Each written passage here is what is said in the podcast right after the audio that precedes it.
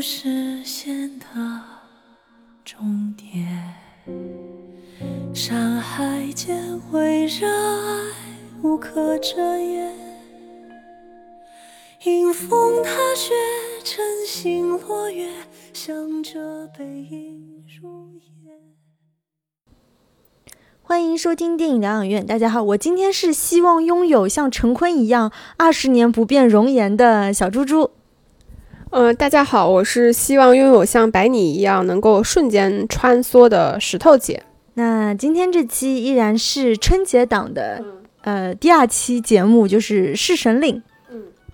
由李蔚然导演，然后主演有我们熟悉的厂花陈坤，还有他的老搭档周迅，以及陈伟霆、屈楚萧、王丽坤、沈月等等。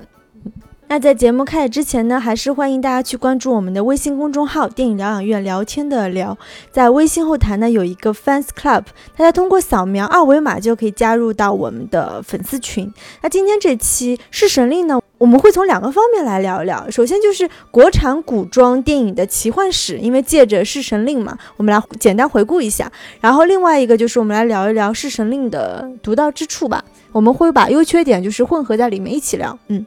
那《侍神令》呢，是根据手游《阴阳师》改编的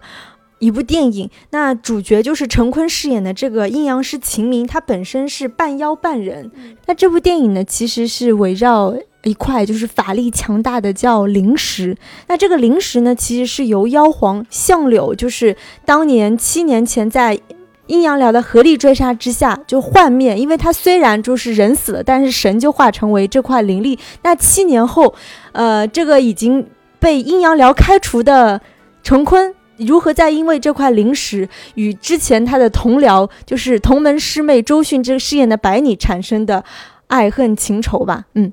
在进入主题之前呢，我们还是来玩一个互动小游戏，就是我来抛一个问题，然后我数一二三，我们俩同时就是说出自己心中的答案。嗯，这这算是我们给春节档期间电影定制的一个小环节吗？对，算是，就是也是默契大考验吧。嗯，好。那第一个问题就是在这部《侍神令》当中，你最喜欢哪个妖怪啊？然后数一二三，鬼赤。我们对啊，我们选的是不一样。嗯，其实雪女在这部电影里面，她是一个反派的角色嘛，是青年演员王子璇主演的。就我为什么会选她呢？就我我我会觉得，因为这个电影其实它的设故事设定背景其实是一个很奇幻的环境，有一定的这个。架空性，所以就我更期望的是整个人物在里面整个形象是非常飘逸的。然后那这个电影里面，因为我觉得确实气温有点低，所以大家的装备呢相对来说会捂得厚一点。那只有雪女这个角色，她真的为了配合就是冰天雪地的这个氛围，她穿的其实相对来说是很少的，就是露着大腿啊，然后露一点点胸呀，就是相对来说吧，我觉得是这个里边拟人化的妖里面完成度比较高的一个。就是我自己，无论是从外形上面，还是说从这个轻灵的程度上面，我自己可能更喜欢的一个。很明显，就是石头姐是看上了他的大长腿。那我最喜欢的就是刚才说的那个鬼翅，就是那个可变小可变大，然后拥有着婴儿般肌肤，但是狼牙般獠牙的这个鬼翅，我觉得特别可爱。本身就是他跟里面就是屈楚萧饰演的这个袁博雅，他们俩是存在着一个就是主仆的关系啊，他们俩也是不打不相识，然后再加上这个，就是他他变小的时候，感觉他就是像一个可爱的小宠物小精灵一样，还特别贪睡，但他变大的时候，他又有很多就是强大的力量，而且最后也是就是为主牺牲。那我觉得这样的妖怪是我比较喜欢的。就是时而小奶狗，时而小狼狗，总结正确。那第二个问题就是，如果你要养一只式神，那你会选养哪个？一二三，桃花妖，秦明吗？你的要求太高了。就是如果真的只能养一只的话，那肯定养秦明啊！就毕竟你把秦明这个角色，因为首先他是很厉害的嘛，对吧？半人半妖，然后能力无限，再加上又对照着陈坤的脸，然后他的性格也是那种有点看上去是隐世于世外，但是心心中又怀有天地的这种。所以如果能养一只式神的话，那肯定要养一只最厉害的。但是我怕你就是驾驭不住，因为他我是他的主人吗？不是，他不是要服从我吗？但是主人他最后也是毁了跟周迅的那个弑神的那个手链呀，说明他还是有反叛的可能性的。那我选的就是那个由王丽坤饰演的那个桃花妖，我觉得他就是你要养他，我觉得特别好。首先就是他能做各种家务，其次他还作为一个管家，还他还帮你管其他的妖，其他的就是家里的仆人啊，什么司机啊、财务等等。你们家有别人需要管理吗？可能也没有，但是如果我真的拥有桃花妖之后，我就可以家里多弄几个妖一起管管。嗯，嗯，那第三个问题就是，你觉得这一部《侍神令》里面是陈伟霆比较帅还是陈坤比较帅？一二三，陈坤。哦，那这这点我们俩达成一致了，因为这里面陈伟霆的造型，我不知道为什么我其实是不喜欢，我觉得很丑。就除了他当人的时候，我觉得还不错。他变妖的时候，就他头上两个犄角，然后他他肩膀上有一些就是像龙一样的那种鳞，对吧？包括他的那一头就是非常廉价染膏染的那个红色的长头发，让我觉得非常杀马特，我实在是欣赏不了。因为陈坤在这个里边，说实话还是挺帅的。我觉得他的那个样子几乎没有怎么变过，然后包括演技啊什么的，我觉得都还是在线的。陈伟霆就像你说，我觉得他演那个大师兄、演那个慈木的时候，其实还是挺帅的。而且他其实年纪比陈坤小，但是你看他整个那种高大庄呃威严的那个样子，他们俩都在演年轻时候演他师兄的时候，你觉得那个成立度也挺高的。但是他黑化了之后，那个样子实在是有点太丑了，就是甚至有一些角度变形。到其实我很难分辨出来这个是陈伟霆，我我我有点怀疑，可能这个是后期特效造成的。对，嗯。然后一度就是他后面那个变腰的造型特别难看，之后我会觉得他应该很快就会下线，嗯，因为他太难看，一般就是 主角是不太可能给这样难看的造型的，嗯。然后最后一个问题就是，你觉得《弑神令》会有第二部吗？一二三，会票房啊？这，我觉得肯定看票房啊。就是我觉得这个片子它可能不太具备说有一二三四五六七八九十部的那种潜力，但是其实它还是具备有一个续集的潜力的。就是毕竟这个电影在结尾的时候还是留下了很大的悬念，包括像秦明这个角色。跟就是呃人妖两界未来这个走向，其实他可演的位置地方还是很多的。但是就是你说他能不能有第二部，我觉得肯定还是看第一部的这个票房和口碑吧。嗯，我觉得是蛮有可能做第二部。本身它也是基于那个手游改编的，所以它的整个 IP 的基础，包括受众的基础都已经很好了。加上就是这部，我觉得到最后就是秦明，他虽然说跟那个柳柳原路，就是那个。大反派妖皇叫什么名字？相柳啊。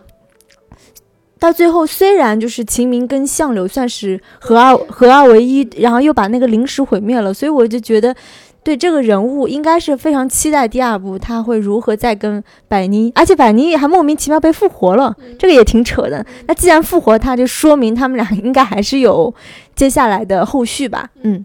结束了这个就是春节档专门定制的互动小游戏之后呢，我们就来进入正题。那我们现在就进入整个电影的第一部分吧。我们开始聊一下，就是整个国产古装奇幻电影的一个进阶史。其实我们简单盘点一下。大概从九五年，比如说像那个《大话西游》开始，其实它就是呃一个一部非常典型的古装奇幻类型的电影。到后面我们很熟知的《蜀山传》，然后再到零八年有《画皮》，然后一一年有四大名捕，然后包括《狄仁杰》后面的《捉妖记》，我们有有提到过第一部和第二部，然后包括包括像后面的《钟馗伏魔》呀、《美人鱼》啊、《妖猫传》啊、《诛仙》呀，包括前一段时间的那个《赤狐书生》，其实他们都属于古装奇幻类型的电影。那也。看得出来，其实这种类型的电影，首先它在我们整个国家商业电影起来的时候。它其实就是伴随而起的一种电影类型。第一个肯定是因为这种类型的电影，它有一个很大的 IP 基础在，就是在我们可能还没有那么清晰的说 IP 这个概念的时候，其实我们就已经知道，我们以前被翻拍过、呃被拍过、被影视化过的那些作品本身，他们其实被改编、被影视化的价值可能相对来说就是更大的。可能那时候我们只是没有把 IP 这个概念提出来，所以就是像那个呃西游呀，然后包括那个白蛇呀，其实这种都是多次被影视化。化的。那这种其实都有一个古装的大的背景，然后再加上它整个故事的背景呢，虽然说是古装，但是它可能又没有指向一个非常明确的呃年代历史哪一个朝代，就算有呢，可能相对来说它也只是一个架空的朝代背景，它更多的整个故事呢，其实是有一套更加完整的，非属于整个我们现在常识下的一套呃人类生存方法，呃，可能它会有所谓的神仙，然后有这种妖魔鬼怪的设定，然后可能有修仙，然后可能有这个不同的这种物种，嗯，然后包括不同的这种社会规则，它其实相对来说是属于一套新的、比较完整的、独属于中国的这种宇宙观，对电影宇宙观，嗯。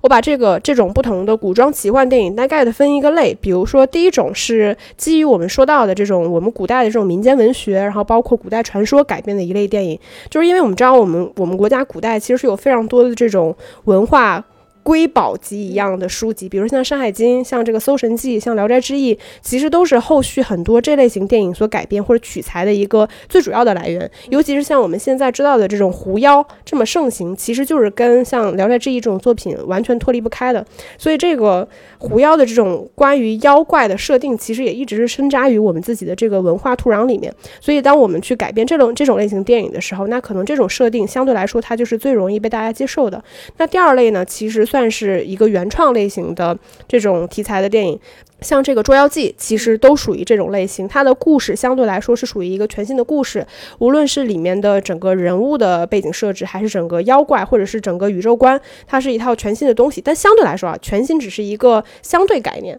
因为毕竟它的。整个社会的规则还是要符合我们大家常识性所认定的那条社会规则，比如说人妖殊途，对吧？人妖对立，或者说人是善的，妖是恶的这种基本的常识概念下的一些创作。然后第三类呢，其实就是像这个我们今天聊到的这个阴阳师，其实它是根据手游改编的，是根据游戏改编的。其实这几年根据游戏改编的电影呢，并不在少数，但是我们国家可能相对来说比较少。比如说前几年的那个魔兽世界。然后包括动画片《无敌破坏王》《愤怒的小鸟》，其实这些全部都是根据游戏所改编的动画片、动画电影，或者是说这个真人电影。那我觉得像今天我们聊到《弑神令》，其实它相对来说出出现的这个时间节点也比较微妙，就是可能 IP 这个概念在我们现在看来更加的成立和盛行了。那这个电影其实它有一定，它它并不是像我们之前说一些 IP 改编，可能是有很多这种小说的这个。读者的群体，那这部电影其实它有的更多的群体可能是有一些游戏用户的群体。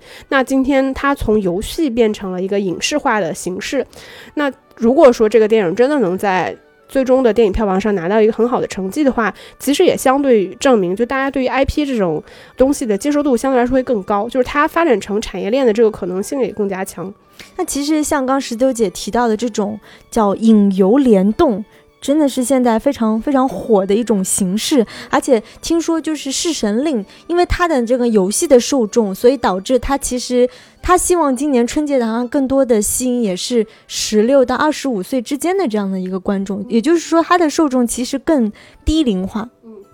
那如果是这样的话，其实我觉得就有点问题，因为你说的这个目标受众，我是真的之前没有预想过。因为说实话，就这个这个游戏，我虽然没有玩过，但是其实你可想而知，你看到这个电影，你就能想象到这个电影跟小说应该差别非常大。因为这个电影说白了，它其实是一套非常符合我们前面聊到的这种古装奇幻类型电影一直以来的拍法和设定。它其实抛去这个改编的大前提之外，其实你没有这个改编的前提，它也是完全成立的。就大多数的东西，其实它可能是属于基于一个原创的设定。所以你再加上，其实陈坤和周迅尽管是非常有观众基础的演员，但说实话，他们的受众肯定不属于低龄化的用户。嗯，再加上其实春节档这个档期呢，我觉得它是一个合家欢的时间段。虽然今年的就是春节期间确实有点特殊的情况，可能观众并不是说全部都流向三四线城市，可能一二线城市还是有大量的年轻人就是留在留守在本地过年，但是。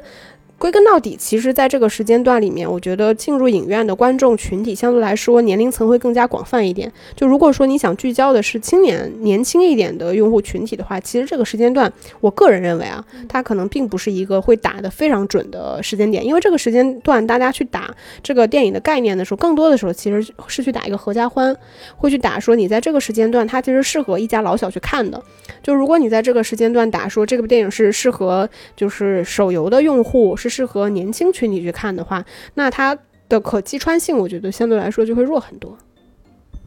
我也是有同感吧，因为这部电影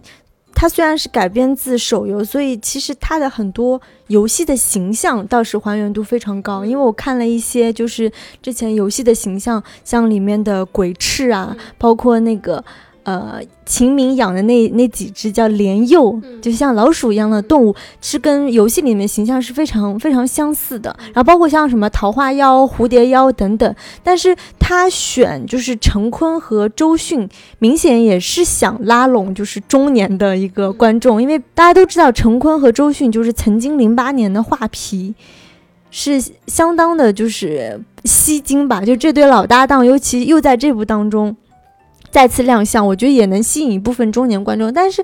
我还是觉得，就是它相比于说之前像《捉妖记》选择春节档这样子的，更适合小孩子观看或者是全家人观看这样的古装奇幻，其实《侍神令》在今年的春节档其实它并不算讨好，嗯，这个也是它的一部分，我觉得是宣发策略的偏差吧，嗯。因为你知道，那个《捉妖记》其实并不是第一部的时候就选择了春节档，它第一部的时候其实选择的是暑期档，它在七月份上映的。到第二部，因为它第一部卖座了之后，它第二部投入了更多的成本之后，它需要一个更好的时间节点能够来消化自己这个成本。这个就跟其实我们聊到过的《唐人街探案》其实也是一样的道理。那春节档其实是这类型就是更大制作电影首先选择的一个呃档期。那他们，但是他们两个人相对有一些差别的是，在于说《捉妖记》本身是一个故事相对来说简单的故事，它其实包括那个情感的出发点其实也非常简单，它其实是亲情，就是就是怎么说呢，父子或者是母子之间这种单纯的情感关系，以及一对恋人。的情感关系作为主线，它的故事会更简单，它没有那么复杂庞杂的一个巨大的故事背景在后面。虽然有，但是我们看到第一部和第二部，其实关于那个小妖王的背景其实都没有什么太多的介绍，所以它相对来说是一个更容易对于所有普通观众来说都更容易接受的一个简单的娱乐性的消遣故事。那这部电影其实是因为它像你说，它有借借用到手游这个巨大的背景，所以它要兼顾很多东西。一个肯定是一部分这个人物的还原，比如说这个。里面关于秦明，呃，包括这个沈乐，然后包括这个袁博雅。就是这几个人物其实是在手游里面都有出现过的人物，他一方面要还原这些人物，然后另外一方面可能要可视化那些妖的部分，然后再加上一些基本的人物设定，比如说像陈坤这个秦明画符念咒啊，然后包括这个弑神的这种设定啊，其实他是要兼顾到这些东西，也就是意味着说观众在看这部电影的时候，其实他需要大量的篇幅去消化这些概念，然后再去接受这一部电影。那我我会觉得说，其实选择春节档可能就没有那么的。合适，就是它相对来说会有一点点难度，就是不是说绝对不能成功啊，但它想让观众在这个时间节点消化这些东西，相对来说是有点难度的。然后我们再来说回，就是我们在聊到的。关于古装奇幻电影这个进阶的问题，其实到这部电影的时候，我们能感受到这类型的电影其实它是非常吃特效的，所以就是它的成立度与否，就是跟特效其实有很大关系的。因为首先它的故事背景是要架空的，那你如何让观众相信有这样一个所谓奇幻的，就是一套全新的美学，一套全新的社会。这样一个宇宙，它要让观众相信，那前提就在于说你的特效能否足够还原，或者说建立这样一套呃美学环境，让观众相信说这一套东西是真的。那这类型的电影，其实在早几年的时候，经常被大家吐槽，就说这个电影五毛钱特效啊什么的，感觉很廉价呀。包括除了说在整个故事背景上的这个设定之外，其实它关于人物的服化道都可能做的没有那么的好。其实这个也是因为最早期的时候，其实能够去做电影特效的，基本上都是西方的团队，就是他们在理解中国文化方面，包括我们想要的那种还原度上面做能做到的程度，其实非常浅的。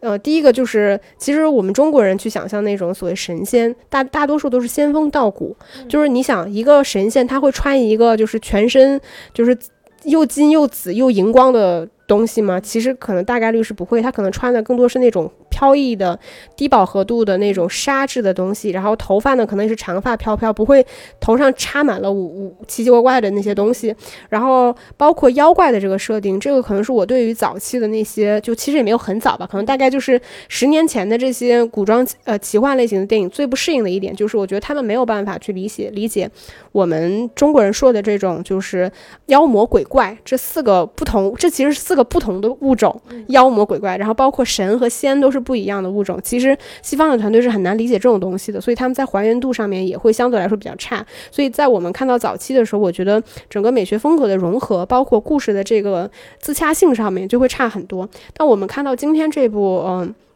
侍神令》的时候，我觉得其实它的完成度，说实话已经非常高了，就是它的制作是非常精美的。那这类型的电影，其实大家就是很依赖于说你的特效、你的整个美学风格、艺术设置是不是足够的精巧、好看，让观众看到的过程中有足够的愉悦感。我觉得这个是一个非常大的前提。因为说到特效，就是往往宣发策略的时候会说，我这部电影用了多少个特效镜头，会大家告诉这个数字。那之前我看过一篇报道，就。就是也是《侍神令》的导演李蔚然，他在采访中说说。之前阿丽塔拍的时候是用了两千四百多个特效的镜头，那我们这部《弑神令》是用了两千六百多个特效镜头，就可见我们在技术上就是有花了多少功夫。当然这些是一个数字化的东西，再加上就是实际上《弑神令》在拍摄的时候，尤其是那些妖拍摄的时候，他们一开始是用了这些话剧演员来做那个动捕，然后最后再加那个 CG 的特效。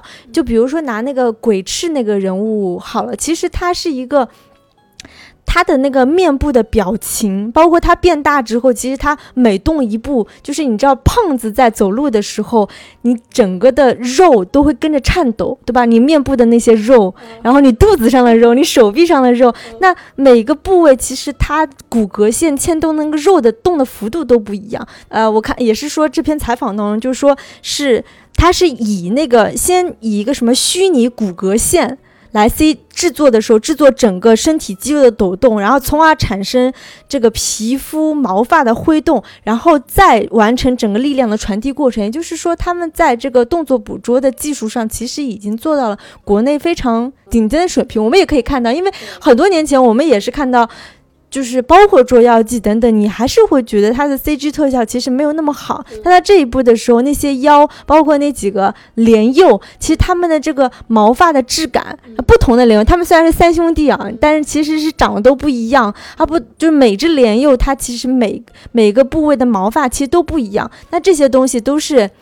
呃，吃了技术的红利吧，嗯。对，而且我觉得现在这些妖的设计让我感觉每一个辨识度都非常高。像那个《捉妖记》的时候，其实里面虽然也有很多妖啊，但是妖的基本形态都是一样的，就可能会有一些就是大小、颜色的差别而已。但总体来说，它还是差不多的。但这部电影里面，我觉得所有的妖，其实我现在回头一想，它在我脑海中的印象都非常鲜明，就大家的样子都不一样。然后还有一个，我觉得就是这个电影里面就是很讨巧的一点，是他选择的这个妖，我觉得相对来说是我们中国人概念里面更加喜。或者说更加东方化的妖，比如说他用到了这个蛤蟆，对，就是蛤蟆这个东西，我真的在西方的电影里面没有见到过妖魔化的形象，就是我不我这个我倒不太清楚为什么，但是就像我们看那个《赤狐书生》里边，其实他也用到了蛤蟆这个东西，就是当你把一个就是妖设计成一个蛤蟆的时候，我就会觉得这东西它尽管很具象化，但就是还蛮中国的啊。我突然想到，因为在国外我只见过绿色的青蛙，嗯，我其实没。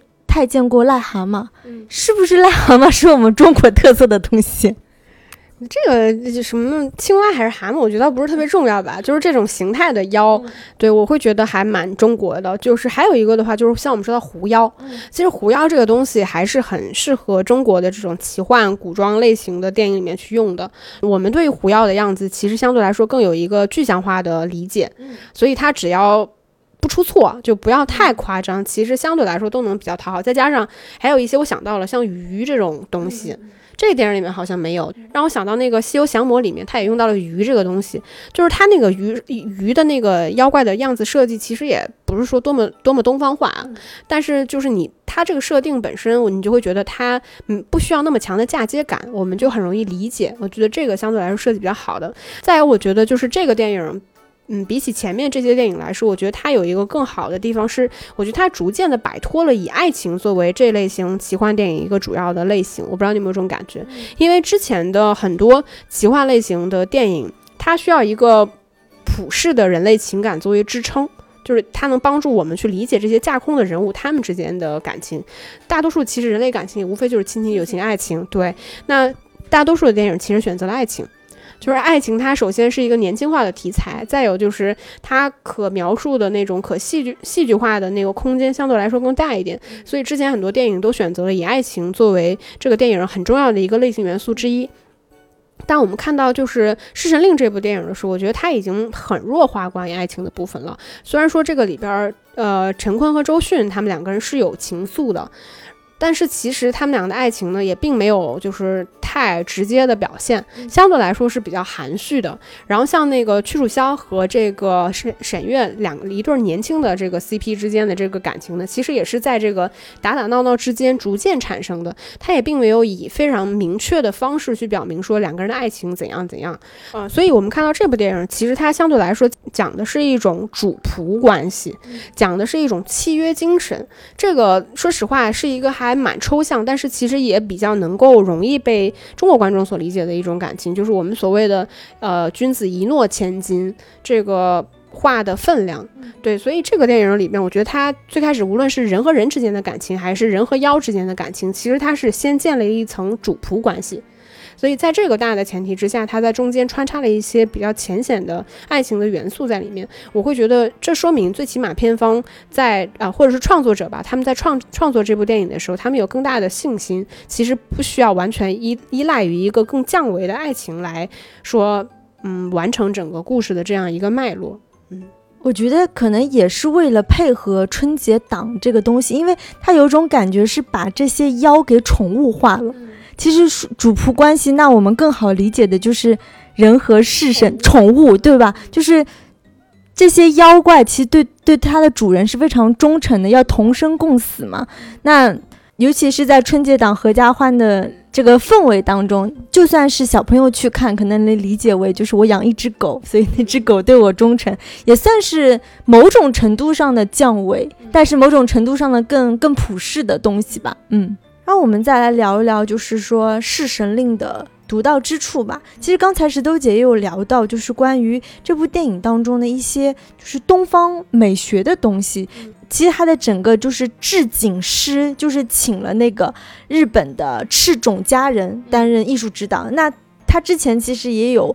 制作包括像《杀死比尔》啊、什么《精灵十三钗》啊、《西游伏妖篇》等等，所以看得出就是像那个秦明，你记得他居住的那个像桃花源记一样的那个场景，其实是他们动用了四百多个工人，然后是在一个五千平的摄影棚内搭建出来，它其实完全是一个棚拍的棚景，嗯。其实他做的还是比较逼真的，包括像是在那个妖域里面，那个像一个九层塔一样的建筑物里面，其实它的每一层，它是还是非常东方美学的一种塔层的结构，就是又很符合像西方意大利罗马的那个斗兽场，其实就是每一层的观众也同时也是在看台，所以它是我觉得还是比较有想象力的，但是又非常将东西方的这种美学融合在一起，嗯。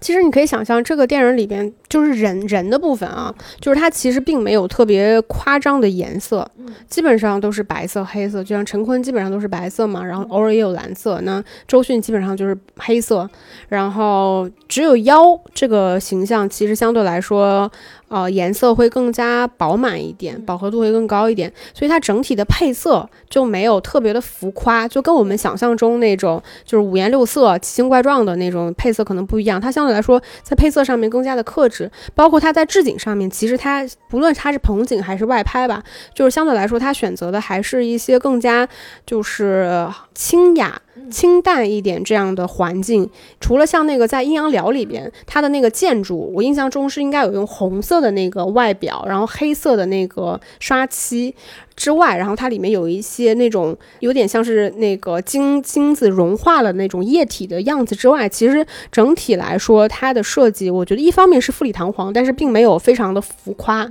就是让人感觉上它的那个美学就确实蛮东方化的，就有一些部分是偏日式的，然后有一些部分呢又偏中国化的这个部分，其实它融合的我觉得没有特别怪异的地方，但是它有一些设计上，我觉得还是有一些巧思的，像那个最开始那三个莲幼，他们其实。是把自己打扮成装神弄鬼嘛，对吧？三个人套在一起，像套娃一样套在一起，装了一个那种呃鬼脸式的一个像三头怪一样的那个样子的时候，其实他那个脸谱是蛮日式的，嗯，也蛮像那个 V 字仇杀队那个脸，嗯，也像吧。但是我我当时看这个设计的时候，我会觉得这个 看上去就很像是一个香港的团队会做出来的东西，它有很 cult 的元素在里面，就是那个部分其实还蛮好玩的，嗯。再说一点，就是它的布景和美术吧，就是它妖域的呈现，我觉得还是比较令人深刻的。就是它对这个妖域的呈现，它是一个完整的社会，因为就是里面有。家庭有看到什么邀妈妈、邀孩子，对吧？他还有集市，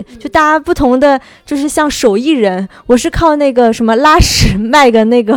糖块，还是靠吹鼻涕卖个那个麦芽糖等等，就是大家也是就是各凭本事在吃饭，它是一个完整的一个社会，对吧？市集啊、搏斗场啊，包括有赌博，还有一套自己的生存规则，也算是就是大场面当中又做的比较细腻的，嗯。而且这部分就是妖域的这个完整度，我觉得甚至高过于就是他们要保护的那个人类社会的那个样子。嗯，呃，我我这个我完全有同感，因为好几场就是比较花哨的一些动作戏的场面，都是在那个妖域里面发生的。嗯。然后这个电影，我觉得还有一点就是它的整个那个故事结构和人物设置，我觉得可以简单聊一下。因为其实我们前面也聊到过一点嘛，这个电影其实它的主线是在那个秦明、白你和这个慈木三个人从这个同门的情谊到互相对立。的这么一个故事，相对来说，我们可以把它定义为中年人的故事。然后它其实还有一个副线，副线基本上就是这个屈楚萧饰演的这个袁博雅和这个沈月饰演的沈乐，就是年年轻人之间的这种就是嬉笑怒骂呀，这种打打闹闹的这种感情故事。那基本上这两个人物呢，算是围绕在主线身边一些属于插科打诨一类的角色。其实这个电影，我觉得就像你前面聊到过的，我觉得它确实非常的有意识，以青年演员来填补整个电影老龄化的这个。情况，这个电影其实说实话，它这个做法呢，并不是特别的新鲜。那在之前零八年那画皮的时候，当时也有用孙俪和甄子丹。因为孙俪那个里面的造型其实也是非常年轻化的，有点初出茅庐的那种样子。然后包括像一一年的时候，邓超和孙俪不是演了一部《画壁》，就陈嘉上的那部电影，当时里面也有郑爽，就是她是一个就是年轻的小鲜的这种设计。其实，所以这类型的电影，我觉得它其实非常有意识的搭配这种年轻演员和中年演员的这种混合。因为青年演员可能很难支撑得起来真的这样一部大制作的电影嘛，但是你电影面向的观众又是年轻化的观众，所以你不得不有这样的一个相互的搭配。来实现，一方面是实现这种年龄层的这种全覆盖，另外一方面其实也能完成青年人的一个在整个故事过程中一个不断的进化，他的一个自我的提升。呃，一个人物的弧光，其实是在这个过程中能够完成这个部分。再有就是到了说故事改编这个部分，其实我查了一下，在那个呃游戏里面，其实秦明他是能够观星测位，能够画符念咒，然后可以跨越阴阳两界，能够去支配灵体。其实，在这个电影里面，呃，我们看得到所谓灵体这个概念，在我们看到电影里面几乎是不存在的。它其实改成了一个人妖的设定，就是这个人他其实是半人半妖。这个里边呢，除了妖怪的这个设置之外，其实他并没有。所谓的这个妖魔的概念啊，它并没有所谓魔的这个概念。然后也没有什么所谓怪的这个概念，然后其实它也并没有什么神仙的概念，其实它借用的只有人和妖这两方面，所以秦明他有点像是我们说的就是混血嘛，对吧？就是你混血身份的这个自我认定，其实基本上还都是在这个过程中不断的去寻找我到底是一个人还是妖，我的身份归属到底是什么？其实是在这个过程中，那其实所以他就并没有那种我们想象中更加飘逸灵动的。完全东方化的神仙化的那种设定，它是更符合其实一个呃所说的一个怪物电影，就是呃东方化的这种奇幻的怪物电影的一个概念。然后包括这个里边不是有一个这个电影不是改名叫《弑神令》嘛？然后这个弑其实是服饰的弑嘛。我查了一下，其实，在那个游戏里面，它其实也有一个角色叫弑神，他那个弑呢是公式的弑，然后他那个弑神呢其实就是相当于是我是你的仆人一样的概念。但弑神其实也是有这个级别的，它有点像是那个大佬旁边的一个坐骑。的那个概念，坐骑可以在你打仗的时候给你加 buff，但是它其实也有一定自己的这个等级，比如什么犬神啊、犬鬼呀、啊游福灵啊、地缚灵啊，就包括这样一些等级的一些设定。但我觉得说这个电影其实它确实是除了这些人物名字和大致的设定之外，我觉得它并没有特别的去脱离我们传统关于这类型电影，无论是在人物还是在故事上的一个设定。其实我是觉得这部电影。我自己看下来，比较大的缺点应该就是在他的故事和人物，因为其实这个包括秦明和白拟之间这种，就是说两小无猜、青梅竹马这个设定，然后到长大以后不同派系，然后最后又就是又舍身为对方分道扬镳等等，其实这个设定是非常老套的，非常老套。对，就是真的也是毫无新意，加上就是他俩就是有有一次就是白拟就是为。秦明算是挡了一剑吧，就挡了阴阳他们阴阳寮的人来，挡了一剑之后，两个人又就是惺惺相惜，在追溯我们当年的过往等等。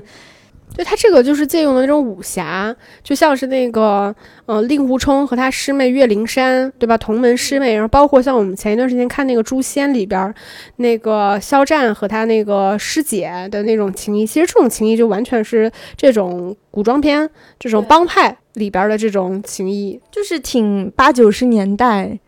古装电视剧的那个感觉吧。然后再说，刚石头姐也说到，其实它这里面有安排那袁博雅和神乐这这对年轻的 couple，其实是作为周迅和陈坤的一个对照组，对吧？这个设定我当然是能理解，但其实我觉得。刚开始，袁博雅跟秦明他们故意有个开场的戏，让他们俩相遇，就是让这两个人物有一些纠葛。其实我是觉得这对就是中年 couple 和青年 couple 之间的关联其实没有做得很好，因为有一点就是强设定吧，我就必须要通过开头那样一个抢祭品的一个东西让两个人相遇，对吧？然后最后他们俩又一起喝酒，然后莫名其妙就产生了一种信任，然后共同对抗等等，这个东西就是。反正就是挺挺强设定的吧，对。但是我在你聊缺点之前嘛，我还是想说，我觉得就是陈坤在这个电影里面确实还是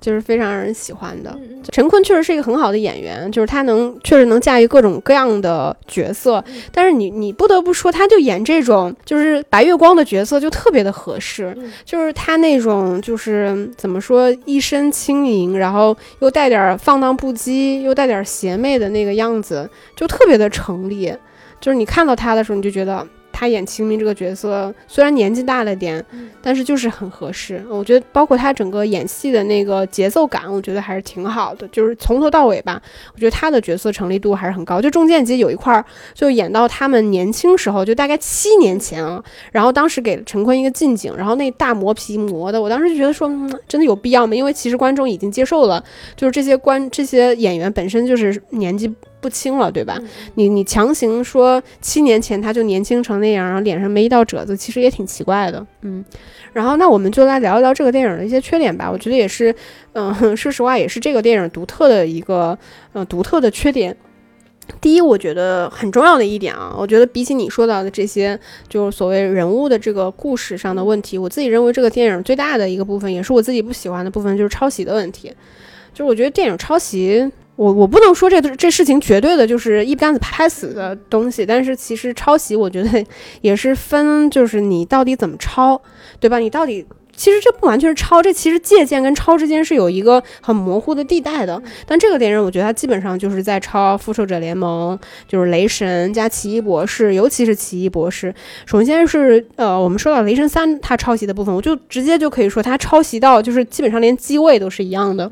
就是雷神三里面不是有设定到说那个就是雷神他被呃就是因为意外，就是到了另外一个时空里面，然后当时是跟那个呃绿巨人两个人在斗兽场里面互相打斗的时候，其实他那个整个斗兽场的设计，包括打斗，就就像我们看到这部电影里面那个袁博雅和鬼赤他们两个人战斗是一样的，那个。